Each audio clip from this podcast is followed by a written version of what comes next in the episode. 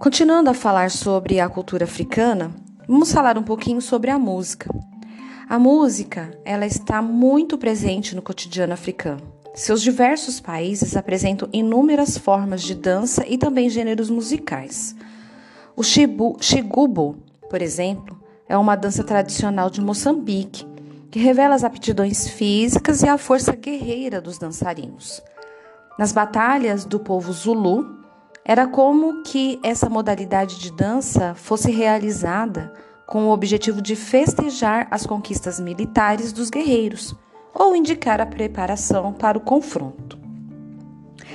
É, Guinawa é um gênero musical que mistura canto, dança e ritual, típico do Marrocos e da Argélia. Os instrumentos usados são o quembri, uma espécie de baixo acústico com três cordas feito de madeira. O carcabibe, que se assemelham a castanholas de metal tocadas em determinados momentos enquanto a dança é praticada. E o tibau, tambor que é tocado no início da cerimônia.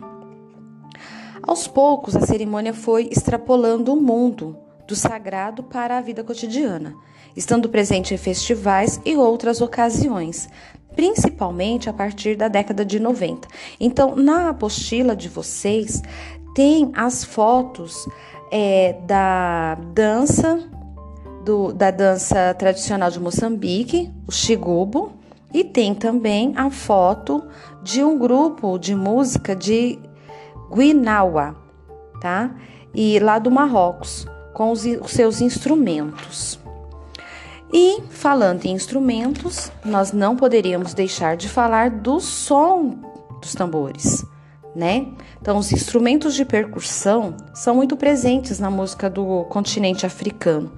Antigamente, esses instrumentos não eram utilizados apenas na dança e na música. Era um meio de comunicação entre os povos pelo grande alcance do som que ele produzia funcionava como uma espécie de telefone dos povos africanos ancestrais. Já pensou que legal? Eu quero passar uma mensagem para vocês, aí eu toco meu tambor daqui e vocês respondem daí. Era o aparelho celular da época. Em geral, os tambores clássicos são feitos de madeira oca e pele de animal esticada. Eles usam muito a pele do, do cordeiro, né? Para fazer esse tipo de instrumento. Mas seus formatos, timbres e funções podem variar. Então vamos conhecer alguns tipos de tambores. Então nós temos o tambor de, de djembe, instrumento da República de, da Guiné. É feito de madeira, seu formato é originário de um pilão e na sua extremidade superior possui uma pele de animal presa com um aro. É tocado para acompanhar danças, cantos ou para trabalhar. Temos também o tambor dundum. É um instrumento mais grave da família dos tambores africanos. E existem três tipos: kenkene, que é o menor, zangban, que é o médico, e o doumba, que é o maior. E por último, nós temos o tambor nigoma, ele é feito de um cilindro de madeira e pele de animal, esticada sobre a sua extremidade superior. Esse instrumento era muito utilizado em cerimônias religiosas e danças africanas. E por último, e não menos importante, vamos falar sobre o uso das máscaras. É, o uso das máscaras está presente em diversas etnias africanas. Elas são usadas em encenações, danças, rituais e desfiles. Nessas manifestações, muitas vezes, as máscaras fazem referência a divindades, seres fantásticos, forças da natureza.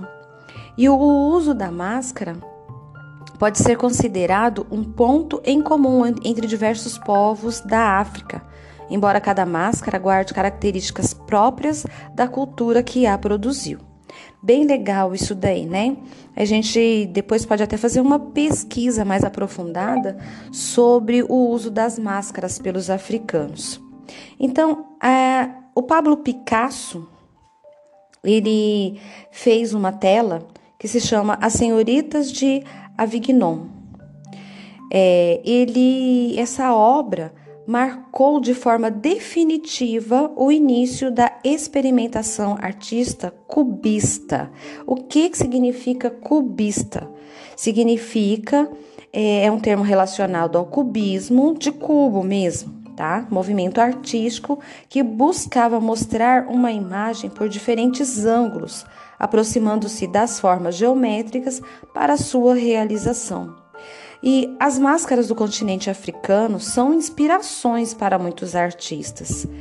E uma das influências africanas mais famosas pode ser percebida nessa pintura, As Senhoritas de Agnon, de Picasso, certinho?